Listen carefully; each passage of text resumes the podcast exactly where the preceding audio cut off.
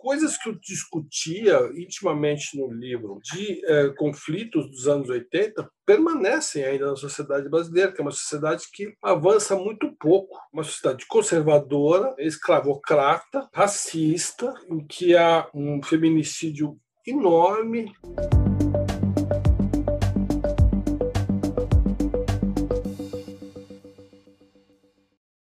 Bem-vindos ao Espaço Recíproco. Hoje tenho a grata satisfação de receber aqui o Marcelo Rubens Paiva, meu xará, ele é escritor, dramaturgo, roteirista. Há anos trabalha na imprensa como cronista do mundo contemporâneo, de olhos atentos à política, à cultura, às neuroses urbanas, tanto os de hoje quanto os do passado. O Marcelo é filho do deputado Rubens Paiva, que foi preso, torturado, morto pela ditadura. O Marcelo também sofreu um acidente que o deixou tetraplégico aos 20 anos de idade, em 1982, após ter passado por fisioterapia, ter recuperado parte dos movimentos, escreveu Feliz Ano Velho. O livro é uma autobiografia em que, em meio à revolta pessoal e à esperança na redemocratização do país, narra os fatos sobre a prisão de seu pai em 1971 e sobre o próprio acidente. Feliz Ano Velho foi o livro de maior sucesso da década de 1980 e teve também adaptações para o cinema, para o teatro, foi traduzido em diversas línguas. Marcelo continuou sua carreira de escritor, com livros de sucesso, peças de teatro, programas de televisão, artigos para jornais. Então, Marcelo, obrigado por estar aqui hoje. Queria te, te comentar que eu pessoalmente li o livro Feliz Ano Velho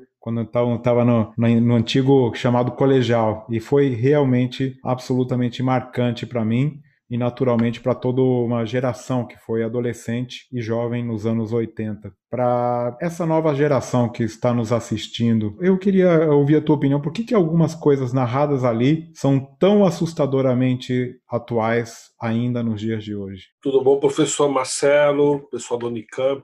Grande abraço para todos, essa universidade tão querida, em que passei por duas épocas da minha vida, tanto é, nos anos 70 como estudante de engenharia agrícola e depois como aluno de mestrado de literatura do Instituto do IEL, nos anos 90. Olha, eu acho que as coisas não, não, não saem do lugar no Brasil, né? O, o que, nós estamos vendo nos dias de hoje é um retrato parecido daquilo que aconteceu nos anos 80, de gente é, que defende AI-5, o fechamento do Congresso, que quer voltar a praticar é, discurso de ódio. Por outro lado, o brasileiro muda, né? É, é, muito engraçado quando o último governo foi eleito, em que era um governo que tinha expressões muito homofóbicas e que falava-se num novo conservadorismo, conservadorismo da direita. Eu fiz uma coluna, acho que para o Estadão, dizendo, perguntando assim, você acha que alguém vai deixar de ser homossexual por conta desse governo? Você acha que vai mudar alguma coisa? Quer dizer, a sociedade avança numa velocidade condizente com, com a tecnologia, com os novos tempos, com a necessidade de avançar. Mas existe uma, especialmente no Brasil, uma classe política, uma classe é, dirigente que mantém o pé no conservadorismo, no estilo escravocrata da nossa sociedade, que pretende continuar a banir quilombolas,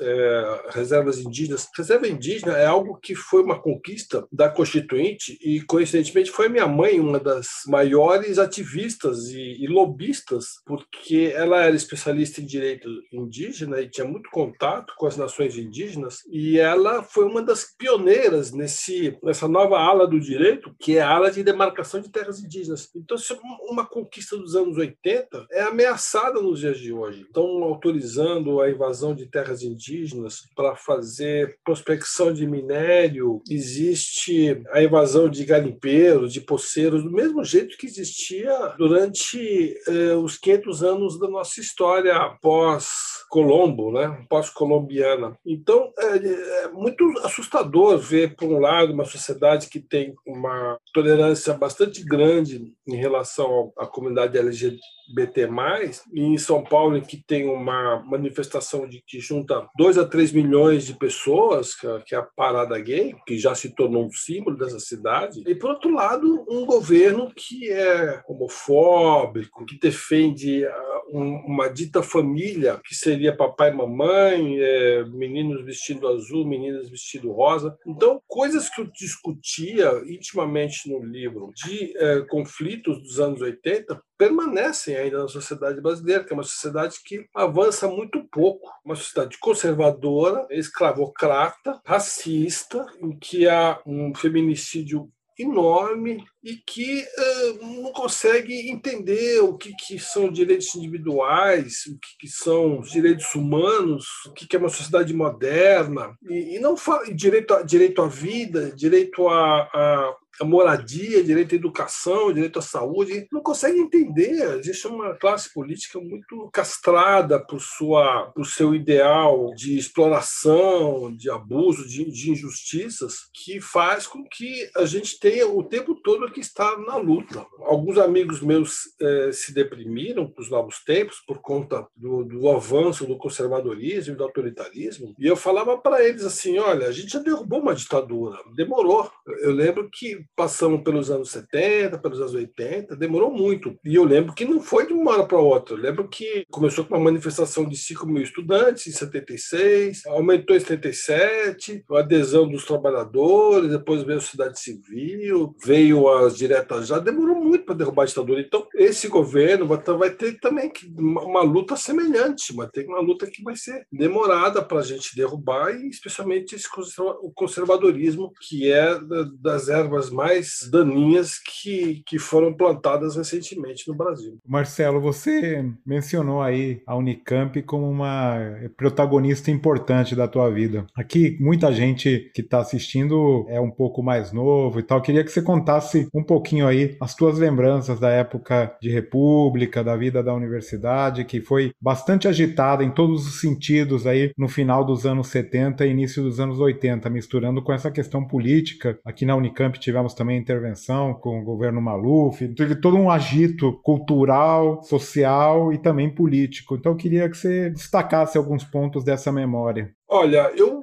fui para a Unicamp, ainda era uma universidade é, pré-adolescente, quase não tinha construções. A engenharia agrícola, por exemplo, que eu estudei, não existia um prédio, ela era junto com a engenharia de alimentos. Eu lembro do prédio da matemática que estava sendo começando a construção, é um prédio que a gente ia lá para ver o pôr do sol. Não tinha piscina, que eu achava um escândalo, porque é um calor medonho. Campinas tem um clima muito curioso, porque faz frio à noite, mas faz muito calor durante o dia. E eu sou fã de natação, eu tinha que nadar lá na piscina do Taquaral, no Parque do Taquaral, e era o embrião do movimento estudantil, um movimento que ah, começou a ser reorganizado durante a ditadura. Ainda havia muita perseguição. Eu tive professores presos no colegial diante dos alunos, professores acusados de serem membros do Partido Comunista Brasileiro. Alguns deles eram até colegas do Vladimir Herzog, foram presos, inclusive, na mesma operação, em 75, é, arrastados no gramado no colegial. Foi uma coisa muito triste. E no primeiro ano tinha muitos é, agentes da, da repressão, a gente chamava de ratos,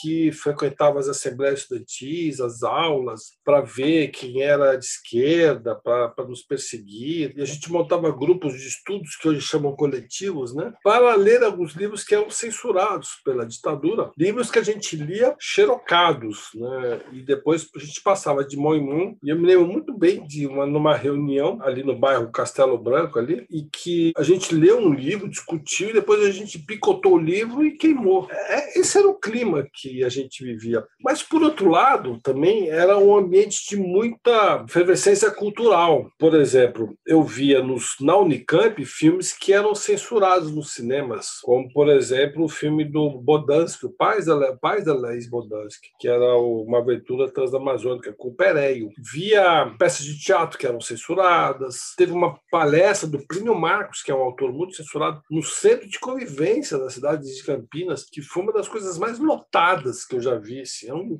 tinha um circo lá e alguém bolou de fazer esse, esse, esse encontro do Plínio Marcos com os estudantes e abarrotou a gente era muito carente de debate, como não tinha livre expressão, a gente tinha que ir atrás daquilo que acontecia nos corredores universitários. O Gilberto Gil fez um show muito importante aqui na USP, nos anos 70, o Milton Nascimento também. Aliás, tem um livro, um filme, perdão, um disco do Milton Nascimento, que a capa é a gente no gramado assistindo a um show dele. E teve a SBPC, que é a Sociedade Brasileira de Progresso Ciência, e que virou grande, grande centro de oposição ao regime militar. Era um encontro de cientistas que cada ano ocorria, ainda existe, né? Cada ano ocorria numa capital ou numa cidade grande e que juntava centenas de professores intelectuais e milhares de estudantes debatendo temas relevantes da, da não só do mundo acadêmico, como da, da, da, sociedade, no dia a dia das pessoas. E aí esse ambiente é um ambiente que é, propiciou formar uma geração que nasceu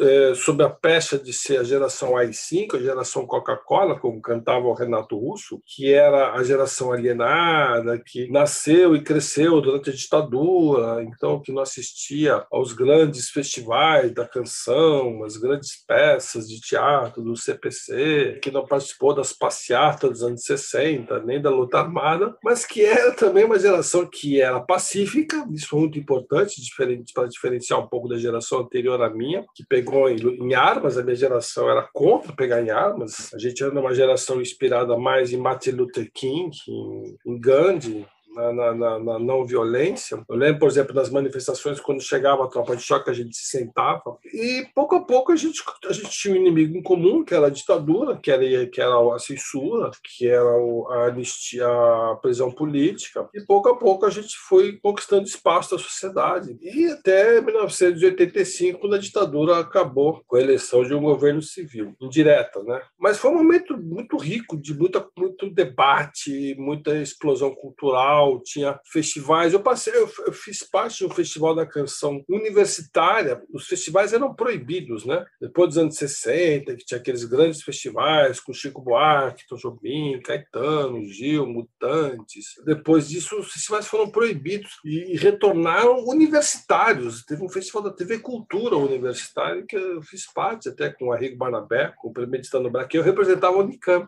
O Arrigo Barnabé representava a USP. Então, assim, por um lado, foi uma experiência experiência incrível, porque é uma forma que o garoto tem de sair de casa, né? Eu tinha 17 anos quando eu fui para o Unicamp, morar em República. A minha República não tinha televisão, não tinha telefone, não tinha nada naquela época, a gente não tinha, essas coisas não existiam. Só na minha terceira República tinha um carro. Eu lembro que eu, eu, eu era proprietário da geladeira e do, e, da, e do som. E não tinha televisão, era incrível. A gente não sei como é a gente né, passava a noite toda lendo, debatendo, tocando violão, conversando. Nunca senti falta de televisão, não tinha televisão telefone. televisão era uma coisa caríssima naquela época. Acho que nenhuma república tinha telefone. Telefone era uma coisa inviável. Então, assim, foi um período privilegiado, vendo hoje as pessoas o dia inteiro eh, grudadas numa tela, na rede social, que eu, eu não sei como é que é a vida estudantil hoje, que tem celular, todo mundo tem carro, e todo mundo tem televisões e computador dentro de casa, é completamente diferente.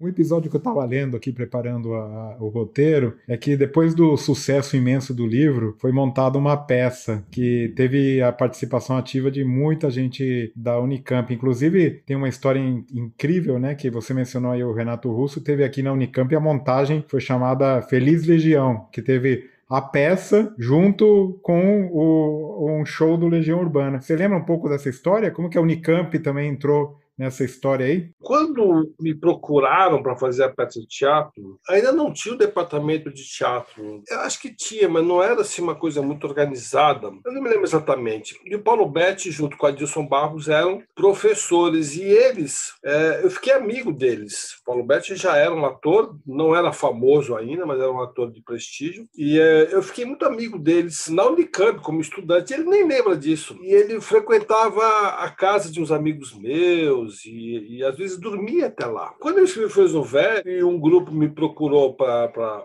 adaptar a peça, coincidentemente era um amigo meu do movimento estudantil, o Marcos Calói, que estava na Unicamp, estava tava, uh, fazendo alguma coisa na Unicamp, e que sugeriu o Paulo Betti para ser o diretor. E eu achei fantástico, porque eu falei, nossa, então é um cara que me conhece, conhece a Unicamp. Eu não, eu não entendia nada de, de, de política cultural, de, de adaptações, então foi um cara com quem eu eu confiei. E sempre a Unicamp esteve é, muito ligada na, na, na, minha história, inclusive na peça Feliz do Velho, porque o, o Vira e Mexe ela era citada né, na peça, quando inaugurou o ginásio da Unicamp, eu acho que foi o Marcos Calói quem bolou de fazer um show da Legião Urbana com a peça de teatro no ginásio. Foi uma coisa absolutamente maluquíssima, porque o ginásio não tinha é, acústica nenhuma, né? E é uma peça de teatro que tem momentos catárticos, engraçados tal, mas é, também tem momentos dramáticos, né? Eu não sei nem como é que as pessoas escutavam aquilo.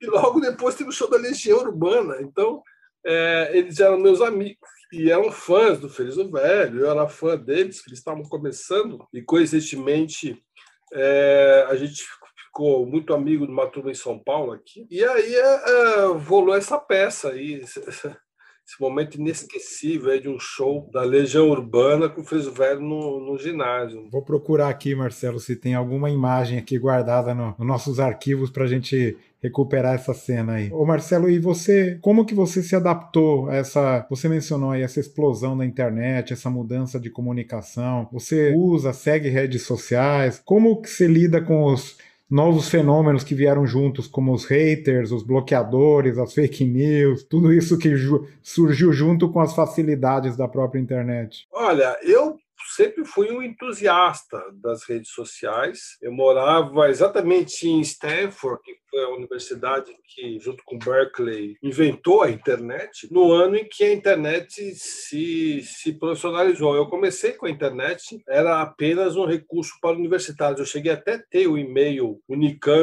unicamp.edu. Só tinha e-mail quem era da universidade, era Unicamp, USP, e ele era da Embratel, que era uma, era uma estatal ainda. Então era uma coisa que não estava aberto à população. Quando eu fui para Stanford, foi lá que começou tudo, né? O Yahoo é de lá, o Amazon é tudo é de lá, né? Da, é o Silicon Valley, né? O Facebook é de lá. E a, a internet que eu tinha lá em 95 já era plugada na parede, já era cabo. Ainda não tinha os browsers, que a gente chama de browsers, né? Não sei como é que a gente chama hoje, mas é ainda não tinha Chrome, é, tinha o Net, Net, Netscape, que virou o Mozilla, né? Então, aí quando eu voltei ao Brasil em 96, 95, 96, eu já era um entusiasta. E a minha sorte é que eu trabalhava na Folha de São Paulo. E a Folha de São Paulo começou a organizar o Universo Online, o UOL. E imediatamente a gente já ganhou o e-mail e já fui direto no universo da, das redes sociais através do, do trabalho, porque era importante para o trabalho. O acervo da Folha foi todo digitalizado, eu tinha que mandar a matéria de casa pelo computador da Folha, e aí entra os corretores ortográficos, enfim enfim, tudo aquilo que hoje é norma. Na época era tudo exceção. Eu fui um dos primeiros amigos a ter internet, a ter computador. Eu lembro que pessoas iam na minha casa para ver um computador. Isso tudo nos anos, comecinho dos anos 90, né? Os meus primeiros dois livros, O Feliz do Velho Blackout, foram escritos à máquina, mas do terceiro em diante já foram escritos com computador. Então eu sempre fui um cara muito engajado na, na tecnologia, na informação e, e defensor. Nos, a partir dos anos 2000, eu também também entrei para o universo do blog, quando começar, a rede social começou a amadurecer. E foi lá que eu comecei a enfrentar os problemas dos haters. E eu sou uma vítima muito é, é, voraz, tanto da esquerda radical quanto da direita radical. Eu sou chamado de tudo quanto é nome por eles. Né? No, primeiro, no primeiro tempo, no começo, eu não sabia como lidar com aquilo. O Estadão também não sabia. Eu fui para o Estadão, né? meu blog começou no Estadão. Ninguém sabia lidar com aquilo. Né? O que a gente faz com aqueles haters? Né? Responde, não responde. Começou o Orkut, eu lembro, eu não, eu não fui muito entusiasta do Orkut. O Facebook eu já fui, achei, achei bem interessante. O Twitter, e o Instagram, né? As três as, e, o, e o WhatsApp, né? Mas as, as três principais redes de notícia, né? Que, que para quem é jornalista, escritor, são fundamentais. Agora mesmo eu estou fazendo um projeto sobre algo que não tem um livro para pesquisar. Tive que comprar alguns livros ontem mesmo, mas aí pelo YouTube eu comecei a descobrir um monte de documentários sobre uma história que eu nem imaginei que tivesse documentário. Então passei ontem É, meus filhos ficam bravos, porque eles são proibidos de usar o YouTube, mas eu uso. Fiquei ontem até duas da manhã no YouTube vendo documentários e vídeos sobre coisas que aconteceram nos anos 50 que eu nem sabia que tinham sido gravadas e filmadas da América Latina. Então, assim, é um instrumento para quem é escritor, para quem é jornalista, importantíssimo de pesquisa, de comunicação. Eu sou twitteiro, todo mundo sabe que eu twito bastante, debato bastante. Não sou muito fã do Instagram, acho o Instagram uma inutilidade, eu nunca entendi o Instagram. Cheguei a ter uma conta no Instagram com milhares de seguidores, eu apaguei foi um erro meu, me arrependi, porque hoje é a maior rede. Mas eu não consigo ver graça em ficar vendo foto dos outros e curtindo. Eu não entendo direito esse propósito do Instagram. Eu entendo do, do Twitter, em que tem links de matérias, você lê, você clica, você vê vídeos do Porta do Fundo, link dos jornais, jornais do mundo todo. Você tem. É quase é a rádio dos dias de hoje, né? É uma notícia muito quente, né?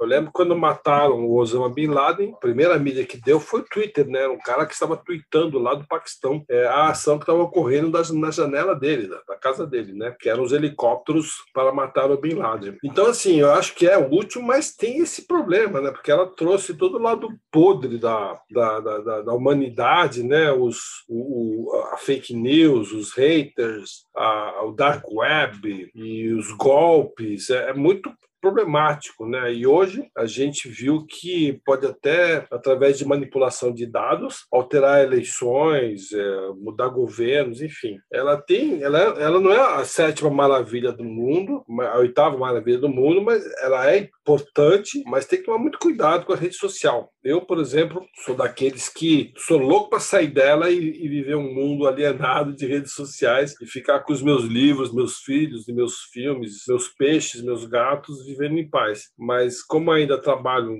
na imprensa e como ainda preciso para pesquisar, eu ainda o utilizo. Marcelo, então falando nisso, queria que você recomendasse para os nossos seguidores aqui um livro, um podcast, uma série, um canal no YouTube, o que você lembrar aí, tiver de memória e puder lembrar. Olha, por que me pareça, eu nunca escutei um podcast. Eu sei que é a mídia da moda, eu sei que todo mundo está fazendo, já me convidaram várias vezes, eu já dei depoimento para alguns podcasts, mas eu nunca escutei. Eu não sou fã de podcast. Por quê? Porque eu gosto de silêncio eu preciso de silêncio. Eu, tra... eu, sou escritor. Eu não posso me concentrar. Num, num... Agora mesmo estou fazendo roteiro de uma série. Eu não posso me concentrar em como fazer esse roteiro se eu tiver alguma coisa no ouvido me contando outra história. Então, o podcast não combina com, a, com, com o ofício de escrever. Ele é para quem é consumidor de cultura, de informação. Mesma coisa com ler, por exemplo. Quando eu estou escrevendo muito, eu não posso ler muito, porque ou eu leio ou eu escrevo. Isso sou eu. E eu sei que tem podcasts maravilhosos, especialmente os podcasts que são produzidos pela Piauí, mas eu confesso que eu nunca ouvi um podcast. Também não sou muito de ler, de ver canal de YouTube, essas coisas, exatamente porque eu utilizo para pesquisar, eu não utilizo para ficar assistindo. Eu vejo, eu, eu leio e vejo séries, séries no, no streaming, Netflix. Então recomenda um livro para nós. Um livro? É. Pergunta difícil, né? o, o último que você leu, qualquer coisa pode falar. O que eu li foi, um, foi a biografia do meu amigo, meu editor, meu mentor, Caio Graco que aliás foi escrito uma publicação da BBM, publicações BBM, mas é, é, é, um, é um livro de um, de, um, de, um, de um dos meus melhores amigos, é sobre o mesmo que faleceu nos anos 90, e que foi meu editor, foi quem me lançou. E é uma figura absolutamente fantástica, genial, grande editor, e aliás é o, é o cara que é um dos inventores da Direta Já, um grande militante, e aí saiu esse livro aqui, me entregaram, e eu eu li a história dele e fiquei emocionado de ver como foi importante para o mercado editorial. Bom, e para finalizar, um breve ping-pong aqui. Eu queria que você falasse para a gente aqui a melhor lembrança e a pior lembrança da, dos tempos de graduação. Bom, minha pior lembrança foi meu acidente, né? Coisa que eu gostaria de que nunca tivesse acontecido. Não foi no laguinho da Unicamp, apesar de muita gente achar que foi foi num, foi num dique na beira da, da, da, da, Bandeirantes. Era a comemoração do final do terceiro ano da engenharia agrícola. Nós íamos entrar em férias, foi um churrasco, eu fiquei muito bêbado e acabei mergulhando e quebrei a costela, quebrei a vértebra. Fui para o pronto-socorro Mário Gatti e fiquei na UTI durante um mês aí em Campinas e depois na UTI em São Paulo durante um mês em que eu fui transferido. Essa foi a pior lembrança. A melhor lembrança é o pôr do sol da, da Unicamp, é o pré da matemática, é o convívio com os amigos, é o, é, era o bar do DCE, eram as noites sem ter ruídos, né? Noites sem ter televisão, ouvindo Luiz Melodia, é, Rolling Stones. Tinha um amigo meu que morava em Barão Geraldo. Barão Geraldo ainda era muito é, é primitivo. Morava numa chácara em Barão Geraldo, meu amigo Olaf, e ele tinha vários cachorros e ele tocava Rolling Stones no violão. É, essas são coisas inesquecíveis e as amizades que eu fiz durante apenas três anos que eu morei aí, que até hoje eu nunca me esqueci, me lembro sempre das pessoas com, com muito carinho. E uma aula inesquecível? Ah, eu tive uma aula com um professor de hidráulica da engenharia agrícola, que era uma figuraça, o professor era uma figuraça, e que falava que o ar-condicionado foi a maior invenção da humanidade. E até hoje isso me perturba. Toda hora eu penso nisso, assim, por que, que será que o ar-condicionado foi a maior invenção da humanidade? Né? Ele falava, eu acho, refrigeração, refrigeração de alimentos, que propiciou o transporte de alimentos é, em longas distâncias, né? Eu acho que era isso que ele queria dizer. Mas é um, foi uma, era uma, nossa, eu adorava hidráulica, adorava fazer cálculos de irrigação. Hoje em dia você vai numa, numa, numa fazenda de algodão, aqueles canos de irrigação eles têm é, dois quilômetros, é uma coisa incrível, né? Uma máquina que, que vai andando com rodas enormes. É, é algo que provavelmente era o que eu estaria fazendo se não tivesse sofrido um acidente e, e, voltasse e voltado para São Paulo, onde acabei estudando rádio e TV. Mas fui muito feliz na, na, na, na, engenharia agrícola, fiz grandes amigos e eu acho que eu nunca mais me esqueci desse comentário, que o ar-condicionado foi a maior invenção da humanidade.